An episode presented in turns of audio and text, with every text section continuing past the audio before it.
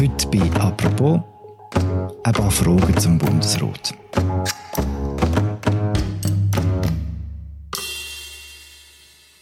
Wir beschäftigen uns fast jede Woche mit ihm und wissen doch erstaunlich wenig über unseren Bundesrat. Heute blicken wir bei «Apropos» hinter die Kulissen der Landesregierung. Wie funktioniert der Bundesrat hinter verschlossenen Türen? Was passiert, wenn der ganze Rot bei einem Anschlag ums Leben kommt? Und bekommt man ein Geschenk, wenn man seinen Rücktritt erklärt hat?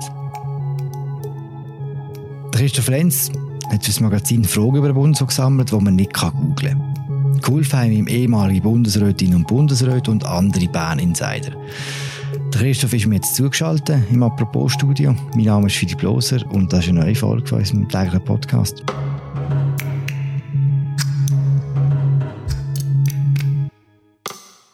Hallo Christoph. Hallo Philipp. Christoph, bist du bereit? Wir machen 40 Fragen in 20 Minuten oder so. los. Also los. Christoph, wir beginnen ganz praktisch. Wann ist die Bundesratssitzung? Normalerweise am Mittwoch am Morgen. Jeden Mittwoch. Um welche Zeit? Am 9. Uhr. Wie lange geht sie? Bis am Mittag drei, dreieinhalb, vier Stunden so. Mhm. Und wie läuft sie ab? Am 9. Uhr treffen sich Teilnehmer von der Sitzung im Fahrzimmer vom Bundesratszimmer zu einem Kaffee. Dort tut man ein bisschen schwätzen und etwa am Viertel ab neun geht man ins Bundesratszimmer über. Da ist der deferierte Saal, wo wir alle kennen, und arbeitet Traktandenliste durch. Bis am eins. Hm. Wer ist alles im Raum, wenn die Sitzung stattfindet? Die sieben Bundesräte, der Kanzler und beide Vizekanzler. Mhm. Nur zehn Leute. Sonst hat eigentlich niemand Zutritt.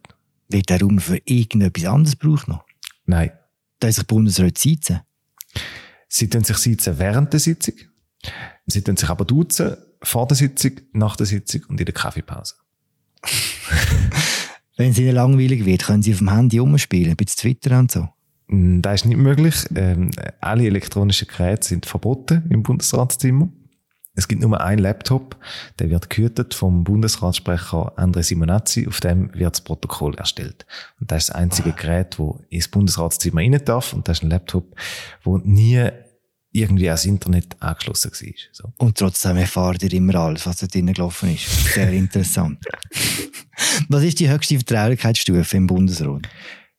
Da ist geheim. Das ist wirklich recht ein aufwendiger Prozess, wenn ein Departement ein geheimes Papier in den Bundesrat geben, dann läuft das so ab, dass das Departement der Bundeskanzlei das geheime Papier vorbeibringt in C-Kopie. Mhm. In der Bundeskanzlei tut der Vizekanzler das Papier in C-Kuvert rein und dann nochmal in ein Kuvert und äh, versiegeln. Und dann wird jedes von diesen C-Kuvert wird persönlich im zuständigen Bundesrat überbracht und dort gegen eine Unterschrift übergeben. Und die Bundesräte sind dann gehalten, die geheimen Papier in ihrem persönlichen Safe aufzubewahren. Sie dürfen sie zwar vielleicht einem wichtigen Mitarbeiter oder einer wichtigen Mitarbeiterin zeigen, aber sie dürfen sie nicht vervielfältigen oder sonst irgendwie rausgehen. So. Mhm. Und das sind wirklich so die Geschäfte, wo das Landesinteresse ganz direkt tangieren. Telefonieren Bundesräte mit einem abhörsicheren Handy? Sie haben ein abhörsicheres, das, das nennt man Tego. Sie brauchen es aber relativ selten. Sie schreiben auch ganz normal SMS, so wie mir. Sie nutzen sogar WhatsApp. Aber das Tego haben sie für, wenn sie wirklich irgendwie etwas Heikles zu besprechen haben. Haben unsere eine WhatsApp-Gruppe? Nein. Wenn die Sitzung vorbei ist, gehen, äh, geht das Gremium essen zusammen? Wenn die Sitzung vorbei ist, genau, dann gehen sie in der Regel zusammen essen, irgendwo in der Berner Altstadt, meistens in Fußdistanz vom Bundesratszimmer. Und äh, somit ist tatsächlich so, man kann sie dann irgendwie beobachten, wie sie so am Mittwoch zwischen 12 und 1 irgendwo in der Nähe in eine Beiz gehen. Meistens haben sie ein Säle dann dort.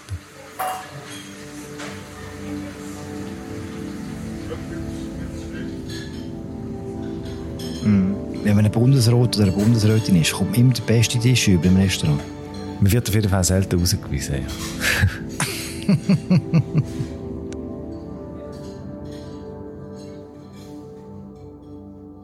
Machen wir einen Break, Christoph. Bei der Recherche zu all diesen Fragen, was hat dich am meisten überrascht? Am meisten überrascht hat mich, glaub, es ist so. Wir haben ja alle irgendwie ähm, unsere Bilder im Kopf, wie der Bundesrat funktioniert, wie der abläuft im Bundesrat. Und meine Bilder sind sicher stark prägt durch die Zeit, wo ich als Bundeshausredakteur geschafft habe für Tamedia. Da ist es häufig darum gegangen, irgendwie herauszufinden, wie ist eine Diskussion in dem Bundesrat genau abgelaufen, wer hat dagegen gestimmt, wer dafür und so weiter so. Und ich habe dann so ein bisschen den Eindruck gehabt, als ich an die Arbeit angegangen bin, der Bundesrat ist eigentlich wie ein kleines Parlament. Wenn man jetzt aber so im Vertrauen mit diesen Leuten redet, die in dem Zimmer innen sitzen, also der Bundesrat, der Altbundesrat, der Kanzler, der Vizekanzler, die, die wirklich eine Ahnung haben davon, was passiert in dem Zimmer, dann versteht man, dass es überhaupt nicht wie ein Parlament ist, dass alles viel feiner ist. So. Mhm. Abgestimmt wird eigentlich nie. Der Bundesrat macht pro Jahr etwa 4000 Geschäfte oder so und hat höchstens 10 Abstimmungen pro Jahr, wo man wirklich quasi mit seine Zustimmung oder Ablehnung zum Ausdruck bringt. Also ja, nein, mit Hand aufheben oder so. Mhm. Das alles läuft viel subtiler ab. Auch Dissens wird viel feiner zum Ausdruck gebracht. Der Bundesrat diskutiert über einen Antrag. Alle, die wollen etwas sagen, melden sich zu Wort. Aber nicht irgendwie so polemisch oder so, sondern man stellt Fragen, man gibt etwas zu bedenken oder so. Und der Bundespräsident folgt dieser Diskussion, lässt zu, versucht die Stimmung im Raum irgendwie zu fühlen und wenn sich Diskussion erschöpft hat, dann fasst er zusammen, was man gesagt hat und was man entschieden hat.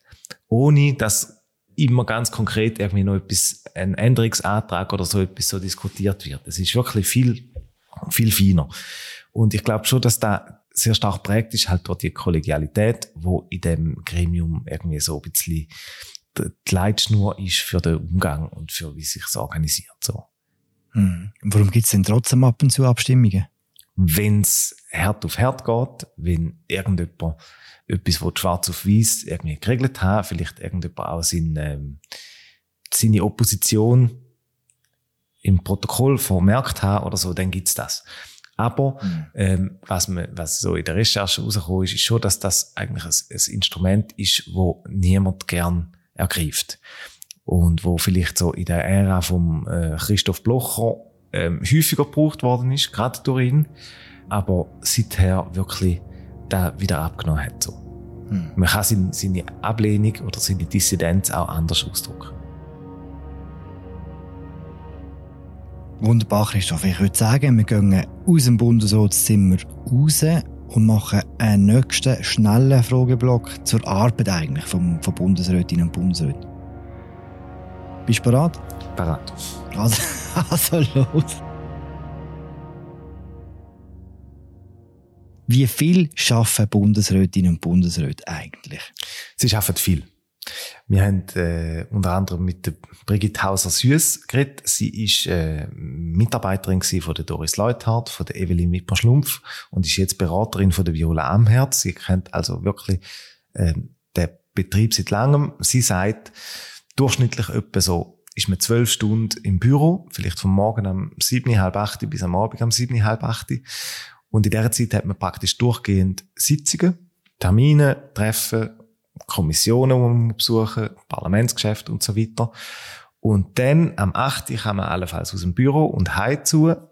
Und dann fängt der zweite Teil der Arbeit an. Dann muss man irgendwie Berichte lesen, Antworten, Bundesratssitzung vorbereiten. Und das macht man im, im privaten Aktenstudium irgendwo die in seinem Büro so. Und das sind, wenn man es seriös machen will, sind das sicher nur drei, vier Stunden pro Tag. Wie viel verdienen Sie für das? Sie verdienen etwa 450.000 Franken. Das ist nicht so viel, wenn man es mit der Privatwirtschaft vergleicht. Sie haben aber eine sehr großzügige Rentenleistung mit dem Ruhegehalt und somit, wenn man es so aufrechnet, dann ist es schon noch ein bisschen mehr wie die 450.000. Was ist die wichtigste Eigenschaft für eine Bundesrätin und für einen Bundesrat? Wie wichtig ist zum Beispiel Intelligenz? Das ist lustig, der Adrian Vatter, Politologe da von der Universität Bern, er hat gesagt, Intelligenz werde überschätzt. Für ihn sind die wichtigsten Eigenschaften sind schon so Kollegialität, Konkordanz, Fähigkeit, konstruktiv zusammen zu arbeiten, so. Wenn man noch reingewählt wird, was unterschätzt man? Man unterschätzt zum einen, wie fremdbestimmt die Agenda ist, wenn man Bundesrat wird. Also man gibt wirklich sehr viel Freiheiten auf. Das ist das, was Brigitte Hauser-Süß gesagt hat uns. Und Ruth Dreifuss hat gesagt, dass man zwar in der Verwaltung sehr viele kompetente Leute hat und viele auch wirklich interessiert sind, daran gute Lösungen zu schaffen, dass aber auch nicht immer in der Verwaltung alle bereitwillig ihre Informationen mit dem Departementschef teilen. Und sie hat tatsächlich auch ein bisschen überraschend für mich, für eine Sozialdemokratin, gesagt, dass sie fände, die Gefahr von einem Verwaltungsstaat sei real. So. Dass eigentlich der Bundesrat geführt wird von der Verwaltung und nicht umgekehrt. Hm. Gibt es einfache Departemente und schwierige Departemente? Der Paul Rechsteiner, der seit 36 Jahren im Parlament sitzt und so ein bisschen Methusalem ist im Parlament, er sagt, es gibt so A-Departement und B-Departement. Das A-Departement sind die, wo man Einfluss hat und kann Geld verteilen. Und B-Departement sind zum Beispiel so das VBS, wo man einen limitierten Einfluss hat. Wie eitel sind Bundesräte? Eitel sind alle, sagt Karl-Heinz Hug, der seit etwa 40 Jahren für Ringe der Fotograf ist im Bundeshaus. Eitel sind alle, weil alle sind sich bewusst über ihr Äußere und über das Auftreten in der Öffentlichkeit so. Speziell eitel im aktuellen Bundesrat sagt Alain Berset, sagt er, das ist ein Pfau, ein, ein Gockel, wo sich auch immer so ein bisschen aufplustert, wenn er für ein Foto darf anstehen. Was passiert, wenn ein Bundesrat oder eine Bundesrätin im Amt stirbt? Das ist sehr präzise geregelt im Memoir. Das Memoir, da ist so ein bisschen wie die Bibel oder das Lexikon für wie der Bundesrat funktioniert. Er beantwortet ganz viele Fragen. Und wenn ein amtierender Bundesrat stirbt, was selten vorkommt, ist sehr klar, dass die Witwe einen, einen Kondolenzbesuch bekommt vom Bundespräsident, dass der Gesamtbundesrat an der äh, Trauerfeier teilnimmt, dass es einen Kranz gibt und dass es natürlich eine Todesanzeige gibt vom Gesamtbundesrat und so weiter. Machen wir Worst Case. Angenommen, während der Bundesratssitzung am Mittwoch schießt jemand eine Rakete ins Bundesratszimmer, alle sterben. Wer führt die Schweiz? Niemand. Wenn alle Bundesräte sterben, gibt es keine Führung für die Schweiz. Eva Maria Belser, Verfassungsrechtsprofessorin von der Universität Fribourg, sagt, dass in dem Fall die Ratspräsidien sofort müssten den National- und den Ständerat nach Bern zusammenrufen, damit die Bundesversammlung sieben neue Bundesräte kann wählen Bis dann aber, sie rechnet, das würde einige Wochen in Anspruch nehmen, weil man muss ja auch noch wissen, welche Kandidaten das man will und äh, wie man die Sitz verteilt auf Parteien und auf die Landesregionen und so weiter. Bis dann wäre die Schweiz ohne politische Führung. Und wenn in dieser Zeit ein politischer Entscheid aber notwendig wäre, was ja möglich ist, wenn man annimmt, irgendwie eben die ganze Regierung wird tötet bei einem Anschlag, dann müsste man improvisieren, welches Gremium das der Entscheid legitimerweise fällen kann. Es könnte sein, dass zum Beispiel ähm, die Verwaltungsdelegation vom Parlament das würde machen. Gehen wir kurz in die Geschichte. Wer hat der Bundesrat erfunden? Also, es gibt wie zwei Erfinder. Dem, wo mir klassischerweise huldigen, da ist so ein bisschen der Ochsenbein, ähm, wo in der Verfassungskommission von 1848 eine wichtige Rolle gespielt hat und dann auch unter diesen sieben Bundesräten war in der Verfassungskommission hat man den Bundesrat so in ja, der Schweiz gegeben. Die Idee vom Bundesrat, die geht aber eigentlich zurück auf den Napoleon. Der hätte so nach seiner Revolution in Frankreich Direktorien geschaffen, Kollegialbehörden, wo so das Geschäft vom Staat führen und hat das Direktorium auch der Helvetik, also der, der Schweiz, aufgeordnet oder aufoktroyiert, ähm, 1798. Die Schweizer haben nachher wieder Abstand davon genommen und sind aber 1848 eigentlich wieder auf das zurückgekommen. Ist mal eine Könige Möglichkeit gewesen? Nein, ein König ist nie eine Möglichkeit gewesen. Warum heißt eigentlich Bundesrot? Das hat zu tun mit ähm, zu den mittelalterlichen, sportmittelalterlichen Schweizer Geheimräten und so weiter, wo dann schon den Namen Rat verwendet haben. Gibt es ein Gremium wie wir haben, irgendwo sonst noch auf der Welt? Es gibt natürlich in den Kantonen, aber außerhalb der Schweiz gibt es das eigentlich nie. So eine Kollegialbehörde mit sieben gleichen. Es hat aber Experiment gegeben damit. Äh, namentlich Uruguay hat so in den 50er und 60er Jahren experimentiert mit einem Bundesrat, haben sich auch als Vorbild von der Schweiz quasi genommen und haben dann gefunden, sie brauchen selber so einen Bundesrat, weil der in der Schweiz so viel Stabilität ermöglicht. Und sie haben dann einen Bundesrat gemacht mit neun äh, Bundesräten. Der ist aber recht schnell in Verruf geraten, weil er so ein, bisschen ein Machtkartell war von den zwei grössten Parteien und weil man ein bisschen wie in der Schweiz auch halt irgendwie schlecht auf Krisen hat können reagieren. Es ist eine Wirtschaftskrise gekommen, dann hat man den Bundesrat entmachtet, durch einen starken Präsident ersetzt und wenige Jahre später ist man in die, eine von der schwersten Militärdiktaturen hineingeschlittert, wo Lateinamerika kennt hat. Das ist ja alles in der Schweiz zum Glück nicht passiert.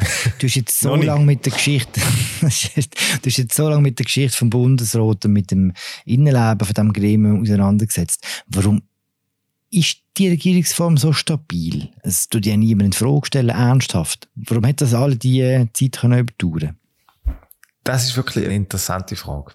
Ich glaube, es hat sicher zu tun damit, dass die Schweiz so divers ist und der Bundesrat irgendwie ein gutes Gremium ist, um viele Minderheiten abzubilden in der Regierung und Macht zu teilen zwischen diesen Minderheiten und dafür zu sorgen, dass nicht eine Gruppe überhand nimmt. Und das wäre natürlich bei einem präsidentiellen Modell, wie es zum Beispiel die USA haben, und wir haben ja auch einen Teil von unserer Verfassung eigentlich die Amerikaner abgeschrieben.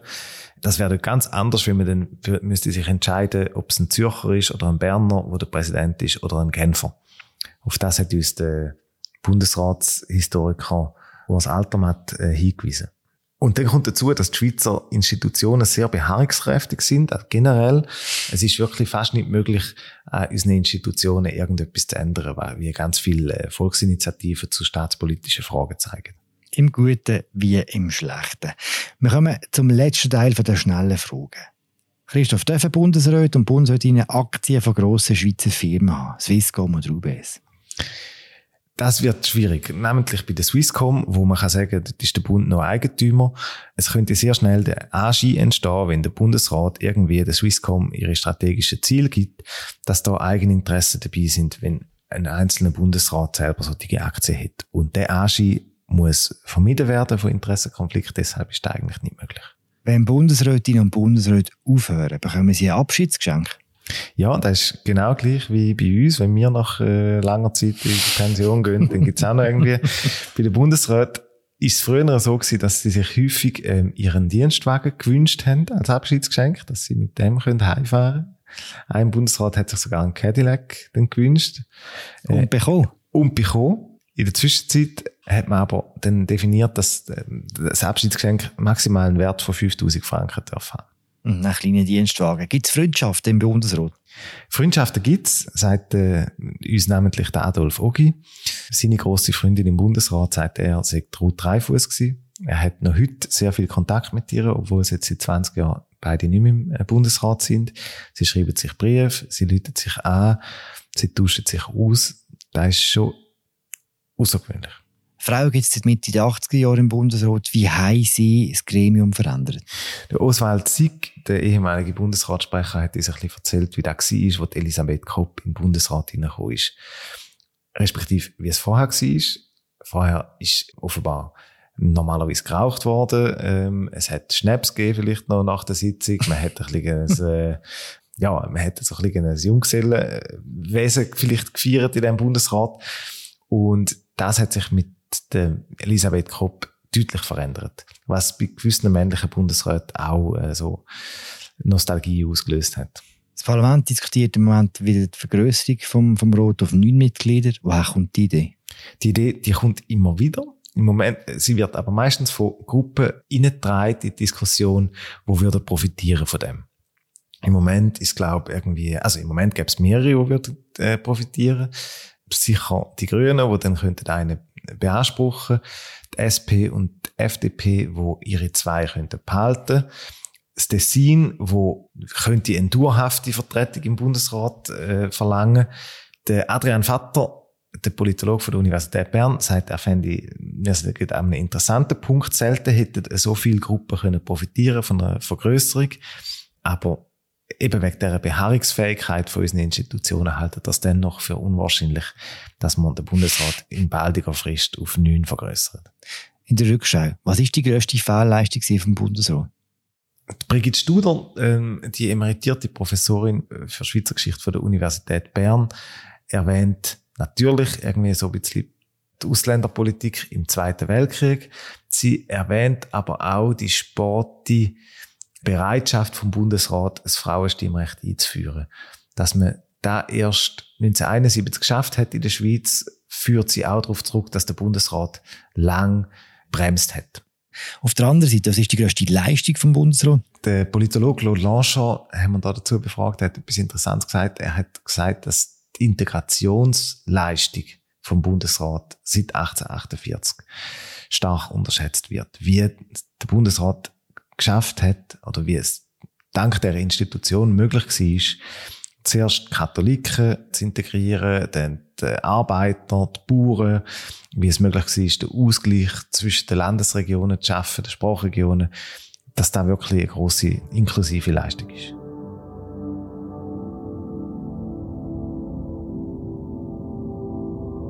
Christoph, du haltest dich wacker und du hast es fast geschafft. Ganz zum Schluss, hast du jetzt noch einen richtig guten Bundesratswitz? Der beste Bundesratswitz, wir haben vielen die Frage gestellt, der beste, den wir gehört haben, ist ein Adolf Ogi-Witz. Und zwar geht es so, dass der Ogi mit seiner Familie in die Sommerferien fährt, mit dem Auto. Und zwar fahren sie in die Ostschweiz, bei Buch St. Gallen, an Zoll und da steht ein Zöllner und entdeckt, dass der Ogi im Auto sitzt und sagt, Herr Bundesrat, äh, grüezi, ähm, äh, wohin gehen Sie? Und dann sagt der Bundesrat, ja, wir fahren in die Ferien auf Österreich. Ähm, ah ja, wohin fahren Sie denn? Wir fahren äh, bis auf Stanton. Und dann schaut der Zöllner ein bisschen verdattert und sagt, Sie meinen St. Anton? Ah ja, klar, sagt der Ogi. Und äh, fährt los. Und zwei Wochen später kommt er wieder zurück, wieder, fährt wieder an Zoll an, trifft den gleichen Zöllner, kurbelt das Fenster ab und begrüßt ihn und sagt, äh, grüezi Zöllner, ja, grüezi Herr Rugi, wie ist es gewesen äh, in Österreich? Ja, sehr schön, sehr schön. Wir sind, wir sind dann sogar noch weiter, ähm, bis auf St. Eiermark. okay, das ist wirklich nicht so schlecht. Äh. Aber, was wir auch festgestellt haben bei unserer Arbeit, der Bundesratswitz, da ist doch ein sterbendes Genre. Mhm. Ähm, wir haben eigentlich nur Witze gehört über Bundesräte aus so äh, der zweiten Hälfte von der, vom 20. Jahrhundert. Aktuelle Bundesräte oder so jüngere Bundesräte werden eigentlich kaum mehr mit Witzen so verewigt.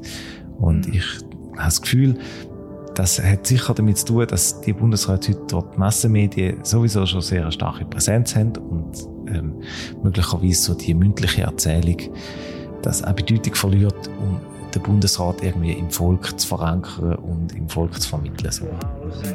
Vielleicht sind sie einfach nicht mehr so lustig. Das ist, äh, von dem können wir ausgehen, ja. Madame la Présidente, vous avez la parole. Diese Krise braucht alle. Nehmt diese Maßnahmen ernst, ernst, ernst, ernst. Bleiben Sie zu Hause, bleiben Sie zu Hause, bleiben Sie zu Hause, bleib, bleiben zu Hause, bleiben Sie zu Hause. Danke, Christoph. Merci, Philipp. Wer die ganzen Fragen nachlesen will, dem empfiehlt Magazingeschichte zum Thema. Wir sie verlinken in der Episodenbeschreibung. Das war unsere aktuelle Folge von «Apropos». Mein Name ist Philipp Loser. Ich habe geschwätzt mit dem Magazinreporter Christoph Lenz. Wir hören uns morgen wieder. Ciao zusammen.